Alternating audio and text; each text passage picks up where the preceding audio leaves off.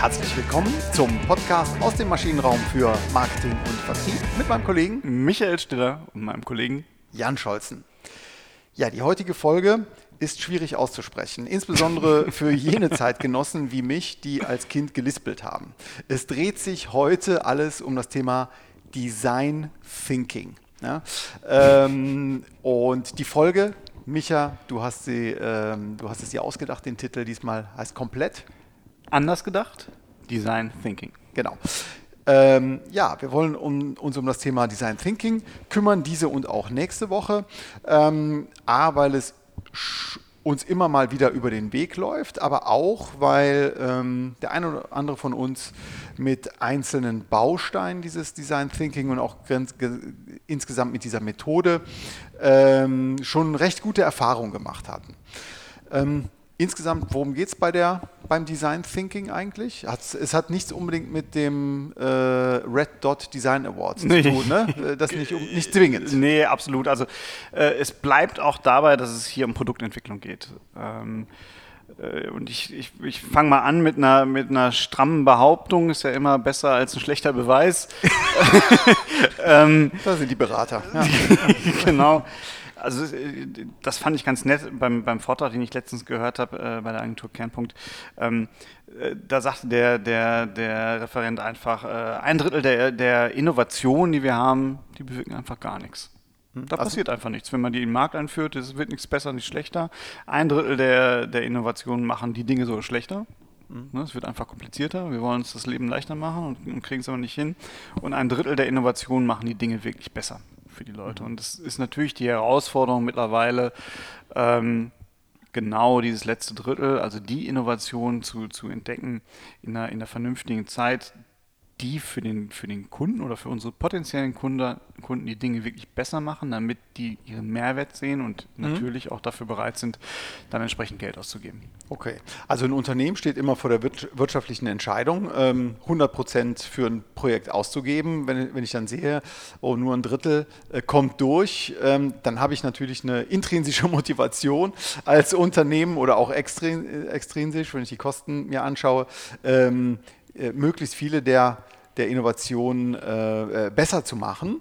Und besser hat auch ein, ähm, es ist ein klares Ziel. Ne? Also das heißt nicht nur allgemein besser, sondern man möchte Kundenzufrieden, äh, Kundenzufrieden, Kundenzufriedenheit erhöhen, man möchte äh, vielleicht im Markt wachsen, all diese Themen. Ne? Die spielen dann schon konkret eine Rolle. Ja, ich möchte aber ganz kurz für unseren Hörern einmal sagen, die vielen Versprecher liegen nicht daran, dass wir Karneval Sonntag haben und gerade erst aus der Kneipe kommen. Nein. Ähm, äh, sondern, äh, obwohl Bier immer unser Thema ist, aber grundsätzlich ähm, ist es, glaube ich, ein sehr anspruchsvolles Themengebiet und die Lispelei hat uns gerade schon auch äh, humoristisch ein bisschen herausgefordert im, im Beginn dieser Aufzeichnung hier heute. Genau, also wir wollen das letzte Drittel. Ähm, was macht denn Design Thinking jetzt anders? Gibt es überhaupt sowas wie gute Beispiele oder ist das einfach mal wieder nur eine Management-Mode, ähm, die, ähm, die propagiert wird und in fünf Jahren äh, vergessen ist. Ich kann leider jetzt aus, aus unserem Projektgeschäft äh, keine konkreten Beispiele nennen, einfach weil, das, weil die Kunden das nicht gerne möchten, aber wir haben uns ein bisschen umgeschaut im Internet und, und da nochmal sehr schöne Beispiele gefunden. Also es gibt zum Beispiel ähm, äh, eine Kinderzahnbürste. Hm? Ne? Also die, die, die Herausforderung bestand, wir wollen eine Zahnbürste für Kinder entwickeln. Mhm. Jetzt hätten alle spontan gesagt, hey, die muss ja kleiner sein ja, die kleinen Kinderhändchen und, und äh, die kleinen Münder und so, dann machen wir das ganze Ding einfach kleiner und dann ist es eine Kinderzahnbürste. Äh, herauskam genau falsch. Genau das Gegenteil war der Fall. Ne? Genau das Gegenteil. Also der Kopf muss natürlich kleiner sein für den, für den kleinen Kindermund, mhm. aber der Griff muss eigentlich deutlich größer und klobiger sein. Ähm, und im Ergebnis wurde genau so eine Zahnbürste entwickelt und die war halt in den USA 18 Monate lang auf Platz 1 äh, äh in, in, den Verkaufscharts. In den Verkaufscharts der Kinderzahnbürsten. Der Kinderzahnbürsten. genau, also es war ein dicker Stiel, also ein, ein, ähm, der, der einfach zu umklammern ist, äh, weil Kinder noch nicht die Feinmotorik äh, haben wie Erwachsene. Genau, also kontraintuitiv und so etwas hat man mit einem Design Thinking Prozess ähm, erreicht. Ähm, aber es muss nicht immer nur um externe Kunden gehen oder ähm, ähm ja, äh, externe Nutzer, sondern man kann das auch für, für Dienstleistungen, für Services anwenden, die man auch im, im Alltag im Unternehmen äh, anbringt. Ne? Bayersdorf zum Beispiel, die haben ähm, äh, geben natürlich auch Geld für Marktforschung aus und ähm, die haben so ein einfach zu nutzendes ähm, Wissensmanagementsystem, wo äh, nicht das Ziel war, möglichst viel der Marktforschungsdaten abzulegen, sondern die Marktforschungsdaten möglichst einfach und intuitiv herauszuziehen. Genau. Ja, ähm, also jeder kennt CRM-Tools, gibt es viele. Es gibt viel, die meisten Unternehmen haben so etwas. Aber wenn man sich in eine Analyse vertieft, dann sind sicherlich die Daten irgendwo.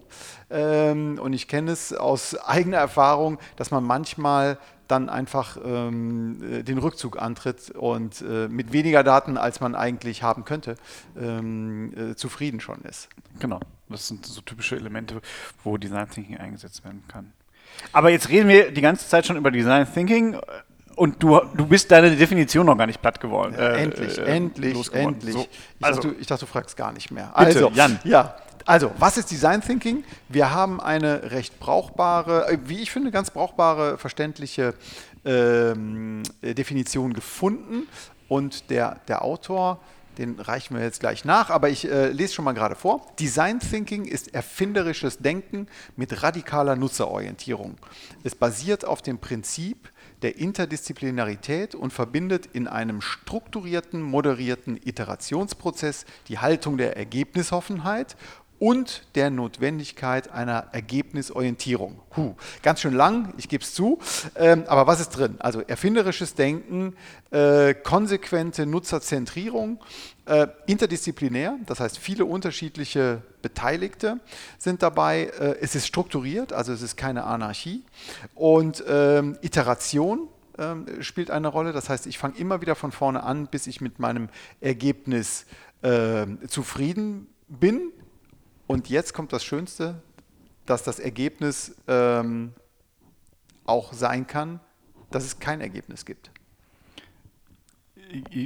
Oder habe ich es falsch gesagt? Ja, ich glaube, du hast es falsch gesagt. Okay, dann korrigiere mich. Äh, das, der Punkt beim, beim Design Thinking ist, wir wissen am Ende noch nicht, was mal rauskommen soll. Hm? Also ich bin Ergebnis offen, genau. habe aber ein Ziel vor Augen. Genau. Hm? Und dieses Ziel will ich auch erreichen. Ich weiß nur noch nicht, wie es aussehen wird. Und das macht halt auch den, den, den Einsatz von Design Thinking ähm, so, so universell. Mhm. Also ich habe sehr, sehr viele Elemente oder sehr, sehr viele äh, Aufgabenstellungen, die, ähm, äh, die ich mit halt Design Thinking ähm, bearbeiten kann. Mhm. Und genau. Und der Vollständigkeit halber, äh, die Definition kommt von Erbeldinger und Ramge, äh, haben wir in dem schönen Buch Design Thinking erfolgreich anwenden von Daniel Schalmo entdeckt. Ähm, ja, ähm, es gibt sowas wie Grundsätze, was ich bei jedem Design Thinking Prozess äh, die, diese Grundsätze, die ich anwenden sollte, ähm, um zum bestmöglichen Ergebnis zu kommen. Und ähm, ja, sollen wir einfach mal beginnen. Ja? Also wir fangen mit einem Klassiker an, äh, da haben wir auch schon mal eine Folge zugemacht, äh, Kundenzentrierung. Stell den Kunden in den Mittelpunkt. Ne? Das ist ähm, der erste wichtige Grundsatz. Genau, äh, stell den Kunden in den Mittelpunkt, wenn es jetzt um Produkt geht, aber auch den Menschen, das Beispiel, was du gerade gesagt hast, interne Produkte, die ich da, die ich mhm. da habe. Also stell den Menschen mit seinen Bedürfnissen äh, in, in, den, in den Mittelpunkt. Und das ist halt äh, schon mal so, so, so ein Punkt, das ist jetzt nicht neu. Ja, mhm. also ich glaube, auch äh, vor 100 Jahren, als Produkte entwickelt wurde, hat man nicht gesagt, ist egal, wie die Kunden sind, ne, wir entwickeln mal einfach drauf los. Raus. Wir hauen es mal raus, sondern, ja. Äh, ja, wobei das eine, der eine oder andere wird auch das gedacht haben. Aber äh, es war schon immer klar, es ist, wird halt für Kunden gemacht. Design Thinking basiert aber halt auf diesem Standpunkt. Mhm. Äh, Design Thinking äh, ist halt ganz nah dran an, an dieser sogenannten Customer Centricity, über die wir dann auch schon mal gesprochen haben. Genau. Und ähm, was macht man, wenn man den Kunden und seine Bedürfnisse in den Mittelpunkt stellt? Man, man, man schaut sich das sehr genau an, was denn die Bedürfnisse ta tatsächlich sind. Idealerweise, das machen wir in der nächsten Folge, ähm, ähm, spielen diese beiden Komponenten Beobachten und Verstehen eine große Rolle. Ne? Also nicht nur erfragen, äh, um erwünschtes Antwortverhalten zu bekommen, sondern einfach auch mal offen hinschauen. Ich glaube, das ist ein ganz wichtiger Punkt, den wir auch heute schon ohne in die Methodik reinzugehen äh, sagen können. Also es geht halt genau darum, nicht um nach Bedürfnissen zu fragen. Also Henry Ford, ne, wenn ich die Kunden gefragt hätte, wie sie sich äh, besser fortbewegen oder äh, was sie für die Fortbewegung brauchen, dann hätten die gesagt, schnellere Pferde. Genau. Ne, weil der Kunde kennt seine Bedürfnisse nicht, sondern ich verweise jetzt einfach mal, ich glaube Folge 46 war das äh, mhm. Äh, Personas, wo wir uns darüber unterhalten haben. Es geht darum, äh, wirklich zu, zu schauen, was sind die Herausforderungen, die Probleme, die, uns, die unsere Zielgruppe hat, ähm, um da zu schauen, wiederum, ähm, wie kann ich daraus Bedürfnisse ableiten. Ne? Einfach auch da nochmal, das ist mir nämlich, tut mir leid, ich muss es nochmal sagen, weil es mir so wichtig ist, das steckt auch mal, äh, unsere Produkte muss, da muss der Bedarf erst geweckt werden. Das ist ein totaler Nonsens. Ein Bedarf ist da oder ist nicht da. Vielleicht hat der Kunde noch nicht kapiert, dass das Produkt eine Lösung für sein Problem sein mhm. kann. Aber wenn er kein Problem hat, dann kann ich noch so viele Produkte äh, darauf schießen, dann wird der Bedarf genau. nicht kommen. Also ich kann mhm. keinen Bedarf wecken. Genau, also es fängt bei den Bedürfnissen und dieser konsequenten Kundenzentrierung, da fängt es an. Zweiter wichtiger Punkt, man äh, entwickelt nicht im stillen Kämmerlein. Äh, zweite, zweiter Imperativ hier, mach es nicht alleine. Genau, also das ist ja auch das, was in der, in der Definition schon so wunderbar rauskam, diese, diese interdisziplinäre Gedanke, der Teamgedanke, um möglichst viel Heterogenität in so ein Team reinzubringen. Ich möchte ja gerade, ich habe ja diese Ergebnisoffenheit und da möchte ich halt auch äh, einen, einen, relativ großen Ergebnisraum oder Problemraum erstmal aufspannen können. Mhm. Und dafür brauche ich natürlich sehr viele Sichtweisen auf die Dinge. Genau, weil wenn ich mit gleich ähm, mit ähnlichen Personen ein Prozess, ein Produkt, ein Service mir ähm, äh, ausdenke, dann denken wir halt ähnlich. Ja? Also ähm, äh, unterschiedliche Geschlechter, unterschiedliche Al äh, Altersgruppen, äh, unterschiedliche ähm, Überzeugungen möglicherweise auch ähm, sind ein Erfolgsfaktor, also eines multidisziplinären Teams, ähm, zehnmal besser als die zwei Jungs aus der Produktentwicklung, die sich schon seit der Uni kennen. Genau, und da ist halt auch ganz wichtig, äh, keine Rollen. Ne, es gibt in, in diesem Prozess gibt es jetzt keine vordefinierten Rollen. Mhm. Äh, das heißt also, der, der Chef äh, hat nicht die bessere Idee, weil er der Chef ist. Ne, das ist, ist eine, eine, ganz wichtige Sache, der man sich gewiss werden muss. Natürlich wird der Chef irgendwann ja bei der Ideenauswahl äh, eine Rolle spielen. Aber letztendlich in diesem, in, in diesem, in diesem kreativen Prozess ähm, gibt es da erstmal keine Rollen. Okay, keine Idee ist schlecht, hatten wir uns aufge, aufgeschrieben, ähm, weil wir den Problemlösungsraum ähnlich ähm, äh, wie mit dem Salino bei der User Experience, wir wollen den Problemlösungsraum möglichst offen und groß halten. Hm? Genau. Und Gut. es ist, muss halt auch möglich sein, äh, jeder darf seine Ideen äußern. Es ist ganz, ganz wichtig, dass da viele Ideen aus Papier kommen, weil aus Ideen entstehen wieder andere Ideen. Mhm. Da können auch völlige Schwachsinnsideen dabei sein. Und das ist ja so ein ganz typisches äh, Element auch in Unternehmen, die sich dann selbst restriktieren. Das haben wir schon mal gemacht. Mhm. Ne, das kriegen wir nie durch die Produktion. Ah, der Produktionsleiter hat das gesagt. Und da ist ganz wichtig zu sagen, nee, das blenden wir hier alles aus, sondern wir wollen viele Ideen generieren, auf die wir dann auch wieder aufbauen und weitere Ideen generieren. Genau. Das leitet jetzt hier zu, wunderbar zum dritten Punkt über. Jede Idee zählt. Ne? Genau. Also das de einfach deswegen, weil Ideen häufig auf anderen Ideen basieren ja, und mhm. sich gegenseitig ähm, ja, wie ein Katalysator ähm, ähm, an, ähm, äh, anstupsen ähm, und, und ähm, zum Nachdenken, zum Weiter, nicht zum Nachdenken, sondern zum Weiterdenken animieren. Ne? Also da ist auch Quantität vor Qualität äh, spielt hier die, äh, die Rolle. Ne? Auf jeden Fall. Wir sind da in einem Bereich von, von sogenannten divergierendes Denken. Also ich, ich versuche den. Was hast du gesagt? Divergierendes Denken. Divergierendes Denken? Was, was ist das? Dabei konnte ich nicht lispeln jetzt, Jan. Ja, ich merke das schon. Äh, da geht es halt wirklich darum, weit zu denken, viele Ideen zu mhm. kreieren, das, was du gerade gesagt hast. Ähm, mit, mit ganz vielen Werkzeugen. Wie gesagt, wir gehen in der nächsten Folge nochmal drauf ein. Aber das ist ein, ein ganz wesentlicher Aspekt äh, an dieser Stelle. auch im Übrigen diese Ideen zu visualisieren. Mhm. Also nicht nur, ich rufe mal was in den Raum und wieder weg, weil äh, das gesprochene Wort hat halt eine relativ kurze Haltbarkeit. Ja. Ne? Und da auch einfach über seinen eigenen Schatten springen und, und, durchaus mal eine Skizze malen, auch wenn man, es soll ja keine Kunst werden, sondern es soll einfach nur halt das festhalten, was man einmal gedacht hat. Und die meisten von uns denken halt visuell besser als äh, in, in Schrift. Genau, also visualisieren, aufschreiben, äh, um eben dieses äh, divergierende Denken zu fördern, also möglichst viele Sichtweisen einzufangen. Ja, dann, jetzt kommt äh, ein ganz typisches Thema, ähm, äh, Thema Fehlerkultur, schnell scheitern. Genau, äh, im, im, Englischen dann häufig mit äh, Fail Fast and Learn Fast beschrieben. Ähm, es ist jetzt natürlich so ein destruktiver Prozess, wo wir sagen, oh, wir werden alle so schnell schneiden, sondern im Gegenteil, es soll sehr optimistisch sein. Und ein Fehler ist, wird im, im Design Thinking nicht als Fehler angesehen, sondern als Lernpunkt. Mhm.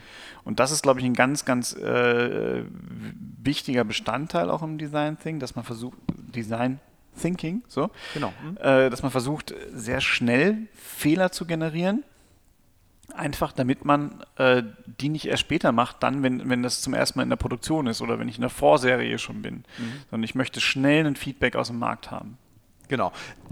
Hier äh, der Säulen, Säulenheilige von GE, von General Electric, Thomas Edison, soll mal gesagt haben, äh, nein, ich äh, bin nicht oft gescheitert, sondern ich habe nur 100 Möglichkeiten gefunden, wie es nicht geht.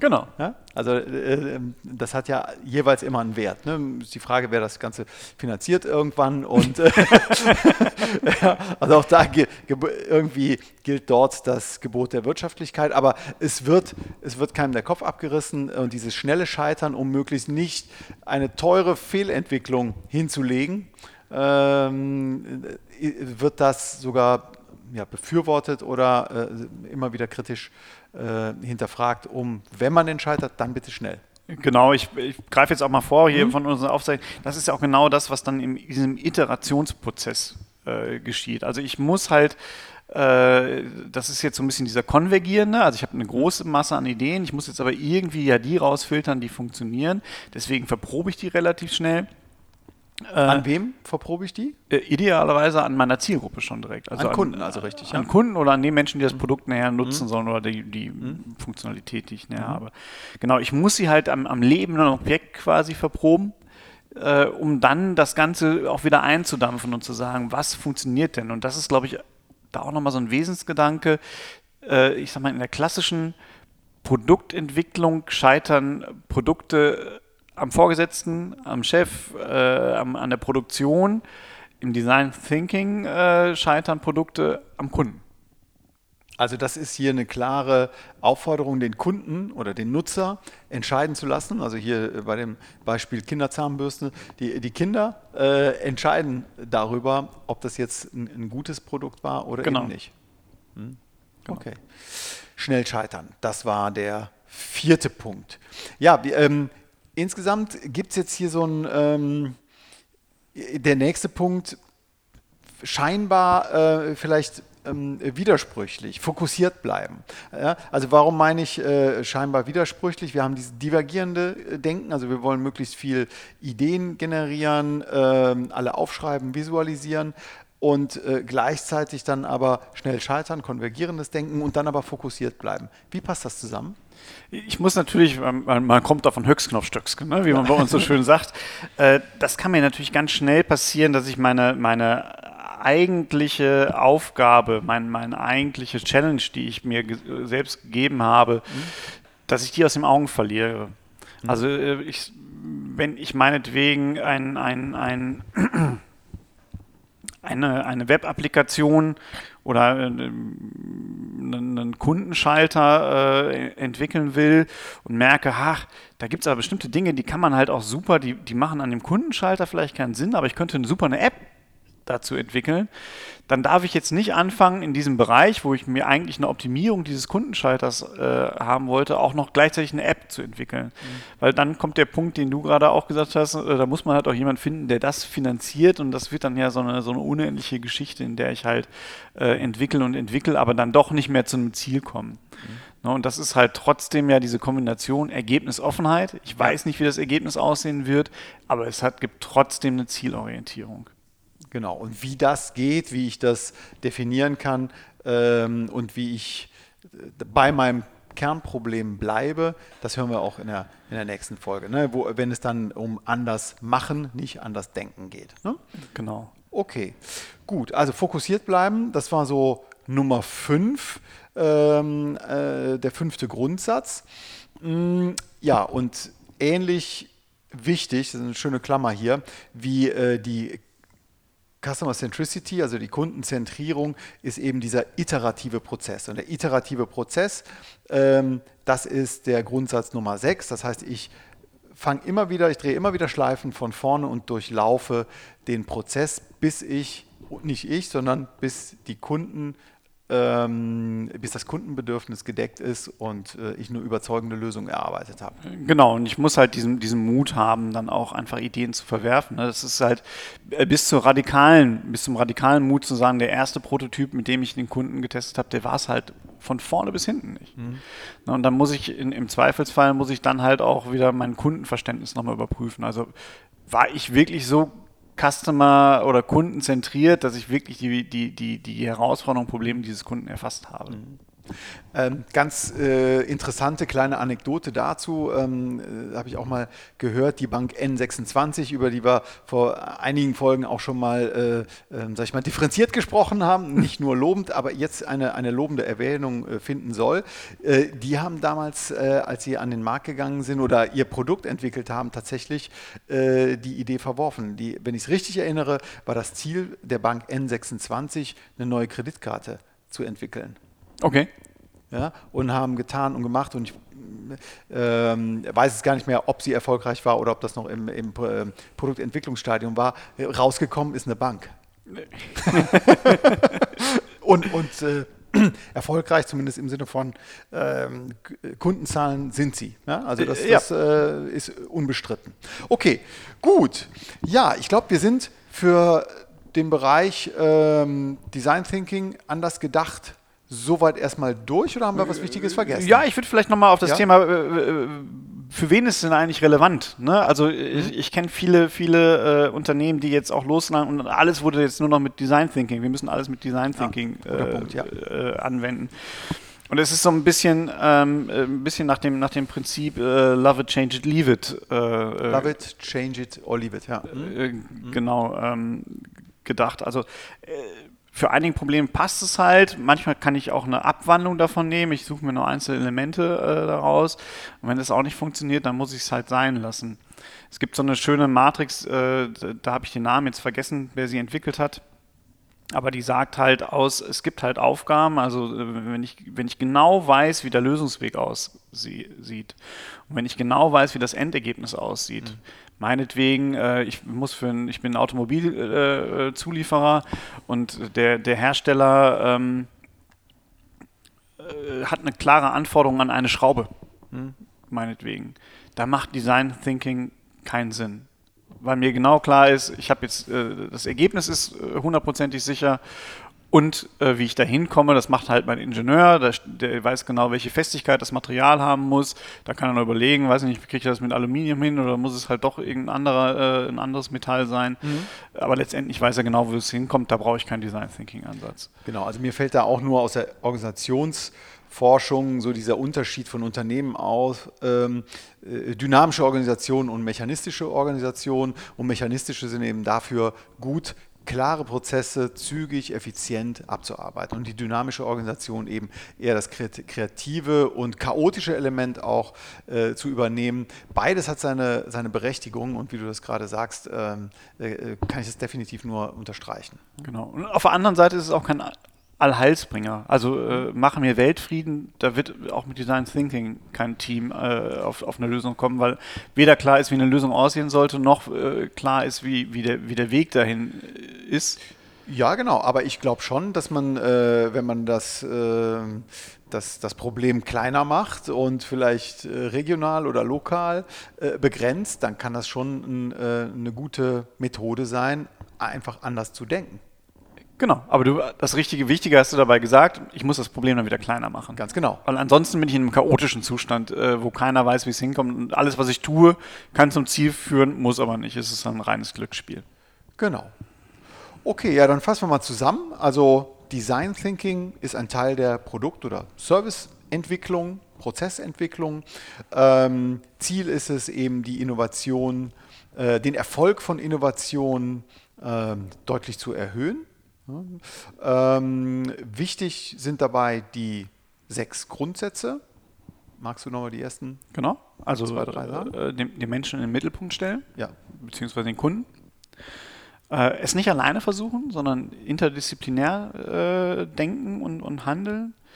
Äh, ganz klar zu sagen, jede Idee zählt. Gerade im, im ersten Teil, Stichpunkt divergierendes Denken. Schnell scheitern, schnell äh, lernen ich, ich muss Fehler äh, mir eingestehen. Ich ziehe jetzt mal den Punkt iterativer Prozess einfach vor, mhm. äh, weil der resultiert genau daraus. Ich muss dann halt auch den Mut haben, ähm, sofort wieder hinzugehen und eine Idee zu verwerfen und eine neue Idee auszuprobieren und, und da weiterzuentwickeln. Also iterativ äh, agieren und letztendlich aber auch fokussiert bleiben, mein, meine Aufgabe nicht äh, aus den Augen zu verlieren, sondern ganz klar mein Ziel vor Augen zu genau. haben. Also das Ziel vor Augen haben, aber nicht die Lösung. Aber nicht die Lösung, genau. Ja. okay. Gut, ja, dann äh, vielen Dank fürs Zuhören in dieser Woche. Nächste Woche tauchen wir dann ein in die Methoden des Design Thinking und äh, ja, empfehlen Sie uns bitte weiter. Ähm, wir lieben äh, Likes und äh, viele Abonnenten. Vielen Dank auch dafür und dann sage ich einfach mal bis nächste Woche. Tschüss. Bis nächste Woche. Tschüss.